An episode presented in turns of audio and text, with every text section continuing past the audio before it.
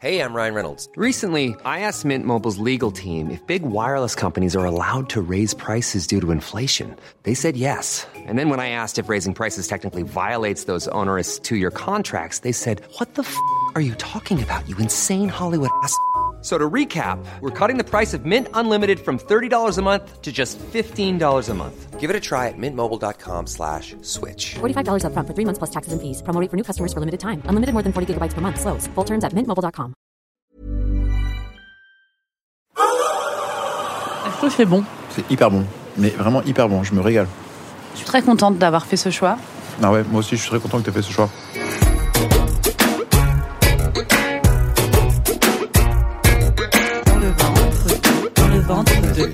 Le ventre, De Ben Mazué. dans le ventre de, dans le ventre de. Dans le ventre de Ben Mazué.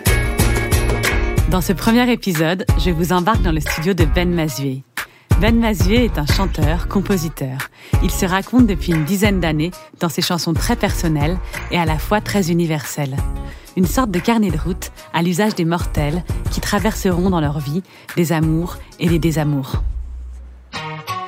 Dans son dernier album, Paradis, Ben parle de sa séparation avec sa femme, la fin d'une histoire d'amour sur l'île paradisiaque de la Réunion. Alors pour notre rencontre, j'ai réfléchi à un plat qui pourrait soigner les peines de cœur. Et je suis arrivée à la conclusion qu'il nous fallait un couscous de poisson. Tout simplement.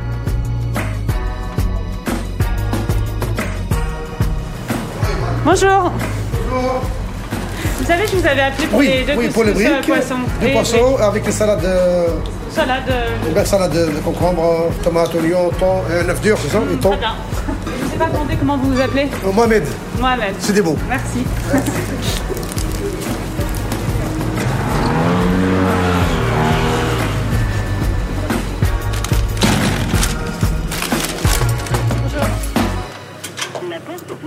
Tu veux un café? Euh, écoute, euh, comme on va manger un couscous, tu, tu vas t'en faire un pour toi? Sinon, moi, de l'eau, ça me va. Allez, un verre d'eau donc. Est-ce que tu es un peu au courant du concept de, de l'émission Le but de cette interview, c'est de t'interviewer pendant que tu manges aussi. Ok, tu vas me raconter le. Donc, c'est un podcast que je fais pour Sony. Ok. euh, et ça s'appelle Dans le ventre 2. Et le concept, c'est que je mange avec des artistes. Et c'est un peu un portrait de la personne à travers ce qu'elle mange. Ah, ok. Voilà. D'accord. Très bien. Ok. Voilà, ça, te- ça, te, ça te va? Ah ouais, ça me va très bien. C'est très bien. Est-ce que tu as faim? J'ai toujours, moi, un peu faim. Ouais.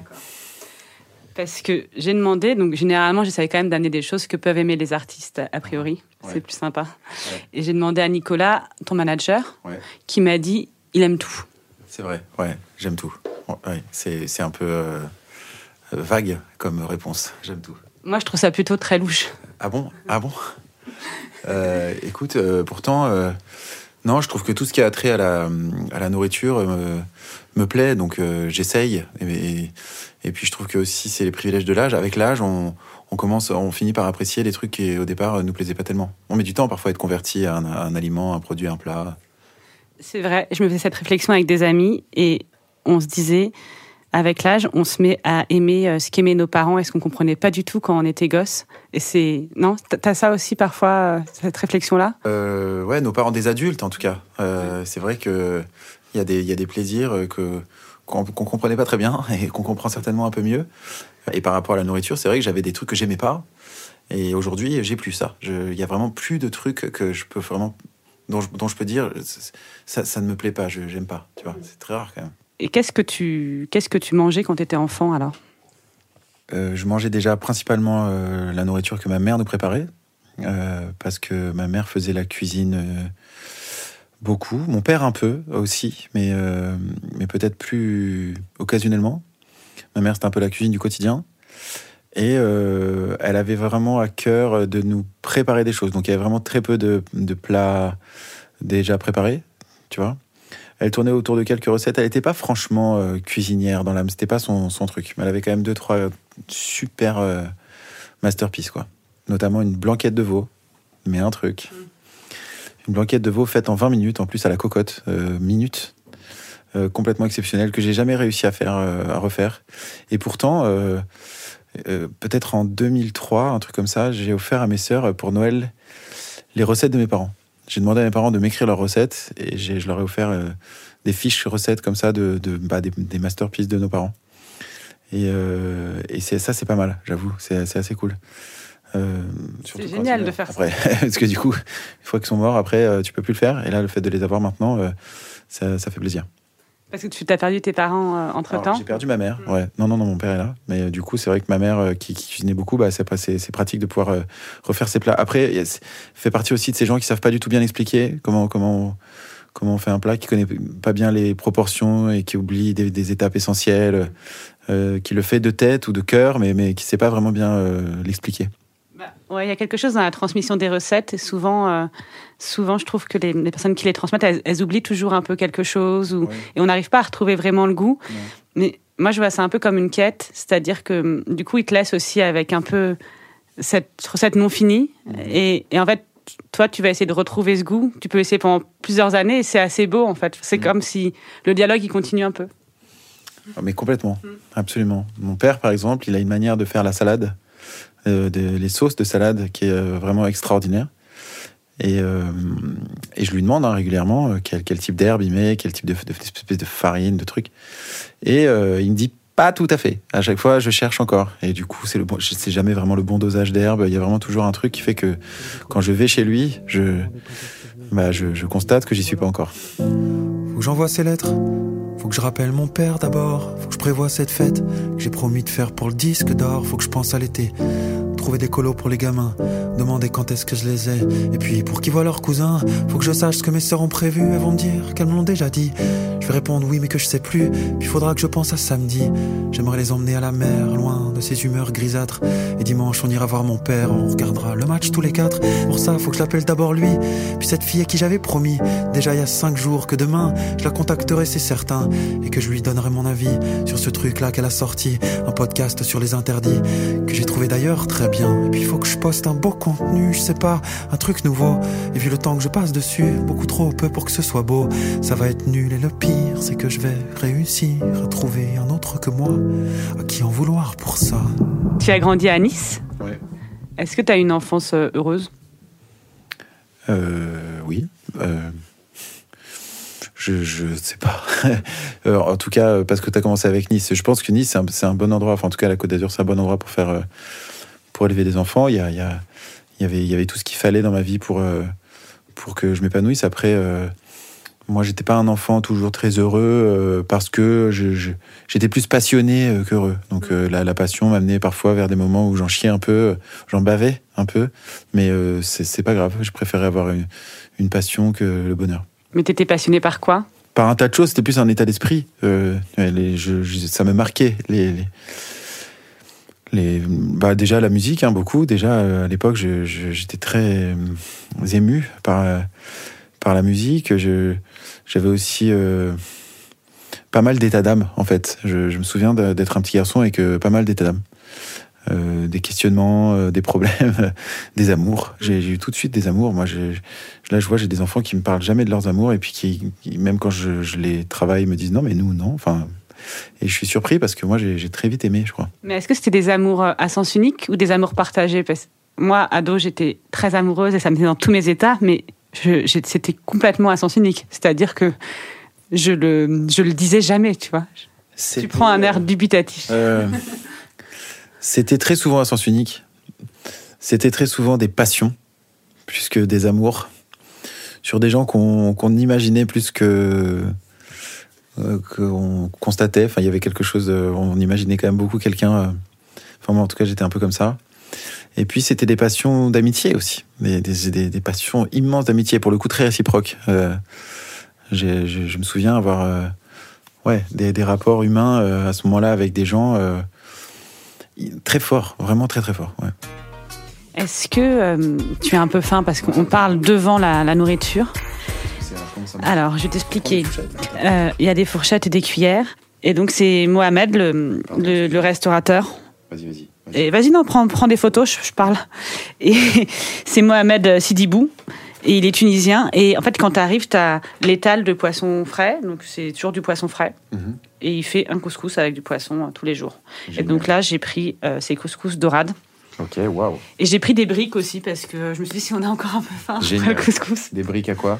À rien? Eh ben ça, je sais pas, je pense que ça doit être, à mon avis, c'est pas rien. Peut-être que c'est thon. Ah, J'aimerais ouais. bien que ce soit thon parce que j'aime bien les briques au thon. Ah ouais, moi j'aime bien les briques à tout. Mais elles sont bien. euh, Ah, elles sont magnifiques. On va la goûter, non? Ouais. Alors, t'as remarqué que depuis euh, quelques années, quand on mange, on est sur ou on part sur. Par Ah exemple, oui. là, j'avais envie de dire, bah là, on est sur une brique manifestement aux œufs.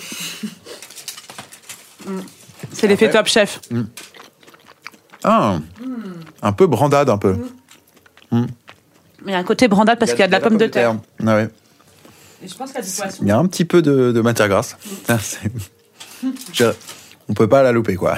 Elle sort, il y a l'huile qui sort. D'accord. C'est beau, hein. C'est très beau. Et je pense que là, c'est le bouillon. Si tu veux ouvrir aussi. Évidemment, on est, euh, on n'est pas euh, sur de la vaisselle euh, de ouf parce qu'on est euh, dans mon bureau et que j'ai pas de vaisselle dans mon bureau.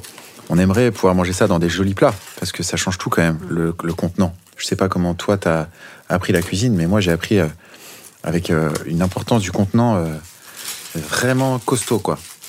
Mes parents, ils, ils supportent pas qu'on apporte à table la, la casserole. Il faut mettre dans des plats, toujours dans des plats. Je trouvais ça insupportable quand j'étais petit, et maintenant je le fais, tu vois. Encore un truc. Ah ouais, exactement. Encore un truc. Oh, c'est hyper bon. Donc toi, euh, Ben, ton dernier album qui s'appelle Paradis, tu, Ouais. ça raconte et ta rupture et aussi ta vie à la, à la Réunion où tu es parti vivre pendant un an. Ouais. Absolument. Et je me suis dit, couscous. Ça t'est venu direct du coup. Dit, bah, réunion, couscous. voilà, bah tout à fait. Mais figure-toi qu'il y a eu quand même, c'est parti de ce cheminement-là. Je me suis dit que tu devais aimer, euh, tu devais être, tu devais être quelqu'un d'ouvert à différents types de cuisine. C'est ce que je me suis dit. Ah ouais. Je suis très ouvert à différents, à différents types de cuisine. Et euh, il se trouve que moi, euh, j'ai grandi dans une famille qui, qui, a, qui a pas mal vécu dans des pays de riz, où on mange beaucoup de riz. Et donc du coup, ils ont chopé ce truc-là, ce virus du riz. Donc euh, moi, chez moi, on mange beaucoup de riz. On met du riz euh, à table tout le temps, même quand c'est des lasagnes. Bon, j'exagère, mais on est, tu vois, c'est presque ça. Et euh, du coup, moi aussi, j'ai eu, enfin, j'ai, eu ce truc-là. À la Réunion, c'est pareil, on mange beaucoup de, de riz aussi. Et hum, comment tu as décidé de partir à, à la Réunion? Pourquoi ce, ce choix-là? Et ben, en fait, j'étais allé à la Réunion quand j'étais étudiant, et euh, j'ai, eu un coup de foot pour cet endroit euh, qui s'explique pas tellement. Euh, Je, j'ai- je me sentais bien, je me sentais moi. euh. Il y a des endroits comme ça dans le monde qui, lorsque vous les découvrez, vous sont immédiatement familiers. Alors que rien ne m'y attache hein, réellement. Et dans lesquels j'avais l'impression que je pourrais mener une existence entière. Parce que je me sentais plus mo- mo- moins stressé, plus, plus à l'aise dans le, dans le climat, dans, dans, dans le paysage, avec les gens. euh, Tout, tout, tout, me faisait du bien. Donc je me suis dit qu'un jour je reviendrais là-bas à vivre. Et puis après, j'ai, rencontré une fille, on a fait des, des enfants. euh, elle n'avait pas forcément envie d'aller vivre à 12 000 km de son, de son entourage, donc c'était plus difficile de faire ce projet-là. Et puis finalement, à un moment, le projet, enfin l'opportunité s'est présentée d'y aller un peu. Et donc on a fait ça, on est parti euh, quelques mois, un peu plus, vivre un, peu euh, cette expérience-là. Et moi, j'ai, complètement adoré. Euh, vraiment, j'ai un souvenir euh, ému de ce moment. J'écris gonflé d'espoir ou triste comme un dimanche. J'écris quand je veux y croire ou quand ma bonne étoile flanche. L'essence de mon âme brille quand je mets des mots sur les émotions qui torpillent mon cœur jusqu'au stylo. J'écris pour expliquer parce qu'en expliquant j'éteins un malaise qui veut pas me lâcher. Depuis le matin, j'écris, tant pis si c'est mauvais, et tant pis si c'est perdu. C'est une question d'équilibre, et c'est pas toujours pour être lu. Le sort est un poème, le destin est un roman, avec la mort comme emblème, pour que chaque moment compte. Et du coup, là-bas, tu as écrit aussi ton album euh, Paradis, Ouais. ou tu l'as écrit en, en rentrant? Les deux. Je remange, hein. je dis, parce que du coup, ça, ça, ça va s'entendre. et, et dans cet album, tu parles de, de ta rupture. tu voyais cette rupture euh, qui pointait son nez en même temps que tu écrivais tes chansons ou, les chansons c'était aussi un peu un c'est un peu une thérapie quand tu écris par rapport à ce qui se passe euh, euh, au moment où tu l'écris? Je sais pas si ma question est très claire mais Euh, alors, j'en- j'en- j'entends une question de est-ce que écrire c'est une forme de thérapie? Bon, tu peux répondre à ça, c'est bien, elle est mieux posée. euh, dans des situations délicates de ton existence Certainement, mais c'est pas toujours destiné à être lu ou, à être euh, euh, public. Euh, ça devient destiné à être public quand l'émotion que tu décris, est-ce que tu la considères comme étant partageable. Donc moi, je, je parle de la rupture, effectivement parce que j'en ai vécu une, mais j'essa- j'essaie de parler de la rupture. Enfin, j'essaie de, de, à travers moi, parler de d'écrire des émotions qui soient des émotions que d'autres personnes ont pu euh, euh, ressentir. Sinon, euh, sinon ça, c'est pas, pas intéressant, je pense. Ouais.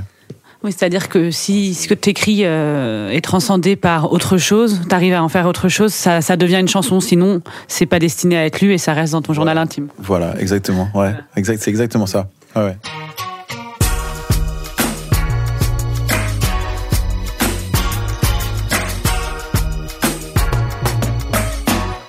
Note que là, on parle de la Réunion depuis tout à l'heure, mais que euh, moi, au départ, euh, je suis quand même né à Nice, de parents méditerranéens.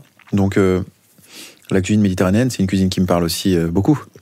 Pour le coup, là, il y a des, il y a des odeurs d'enfance, beaucoup. Ma mère faisait des briques tout le temps. Ah oui? Ouais, qui était pas très bonne d'ailleurs. Toujours pareil, œuf, euh, thon. Mm.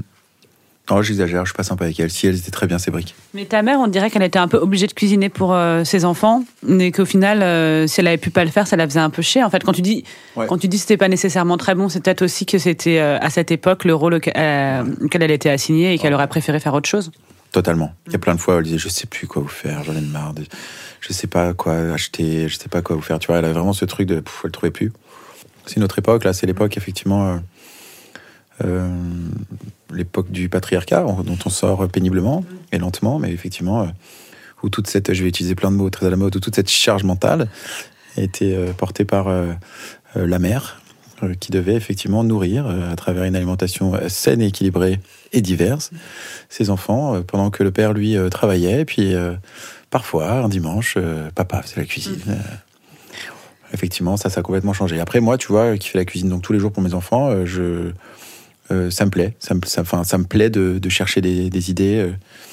J'aime bien ce moment. euh, J'aime bien tout- toute la convivialité autour du repas. C'est vraiment un, un moment que j'adore avec, euh, avec mes enfants. C'est le meilleur moment de la journée. Tu disais que ta mère, elle avait euh, ses plats phares, Ouais. genre sa blanquette et tout. Est-ce que tu penses que tes enfants ils diront plus tard euh, ah ouais, papa il nous faisait un truc euh, Le poulet rôti, clairement. quel est ton secret? Il y en a, il y en a plein. Mais euh, la cuisson, je pense, c'est ça qui. ouais. Basse température? Euh, j'ai- je change en ce moment. J'essaye des trucs. J'ai fait, j'ai fait longtemps basse température pour un peu le confier avec, en mettant vraiment des tas de trucs dedans pour qu'il, pour qu'il, pour qu'il s'imprègne. Est-ce que tu mets des trucs sous la peau aussi Sous la peau, ouais. Mm. On a fait ça, ouais. Ouais, fourré euh, sous la peau, Mm. ouais, c'est intéressant ça. Est-ce que j'arrive, est-ce que j'arriverai pas à écrire ce que nous sommes, nous sommes, nous sommes, les ruines du plus beau combat, les restes d'un amour énorme, les restes d'un amour énorme. Est-ce que j'arrive, est-ce que j'arriverai pas? Y a des chagrins qui te choquent, te sonnent, la folie rôde autour de ces émois. Sur les restes des amours énormes, c'est fini. Sur les restes des amours énormes, c'est fini. C'est fini sans vainqueur, sans vaincu, sauf le cœur et le cul et les nerfs qui accusent le coup. Dans la guerre a duré, dans la guerre a duré. Et le début de la fin, c'était il y a des années. On s'est bagarré, c'est bien, maintenant faut laisser aller. J'avais deux- autres questions que j'ai pas eu le temps de te poser. Je voulais savoir s'il y avait des trucs qui. Bah, si les chagrins d'amour, ça te coupait la faim ou pas Oui. Ça me coupe la faim, chagrin d'amour. Ouais, complètement. Je... Oui, ça, ça a tout à fait un effet euh, sur mon appétit. Négatif. D'ailleurs, c'est un, peu un marqueur. Quand je commence à avoir faim, c'est que ça va mieux. Et donc là, ça va mieux. Ouais. Bah, je pense qu'on peut finir là-dessus, c'est bien. Merci. Merci, merci beaucoup, Zazie.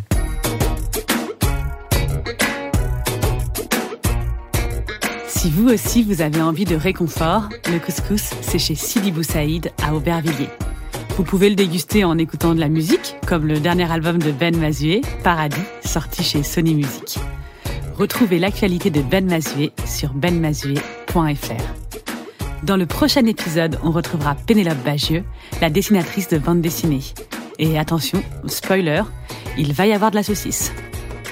Dans le ventre est un podcast produit par Sony Music, imaginé et écrit par Zazie Tavissian et réalisé par Geoffrey Puitch. Merci au groupe Bagarre pour l'utilisation de leur titre Malouve dans notre générique et merci aussi au laboratoire de Sony CSL pour la collaboration. Si cet épisode vous a plu, n'hésitez pas à vous abonner et à en parler autour de vous. En attendant, n'oubliez pas, bien manger, c'est bien, bien manger, bien accompagné, c'est encore mieux.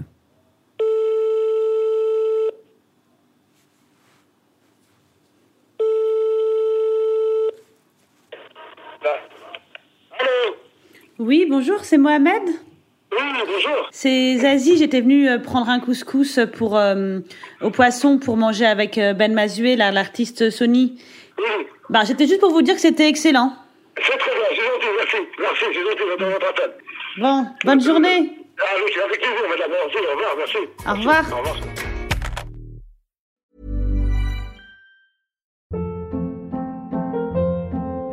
Hold up. What was that? Boring. No flavor. That was as bad as those leftovers you ate all week. Kiki Palmer here, and it's time to say hello to something fresh and guilt-free. Hello Fresh. Jazz up dinner with pecan-crusted chicken or garlic butter shrimp scampi. Now that's music to my mouth. Hello Fresh. Let's get this dinner party started. Discover all the delicious possibilities at hellofresh.com.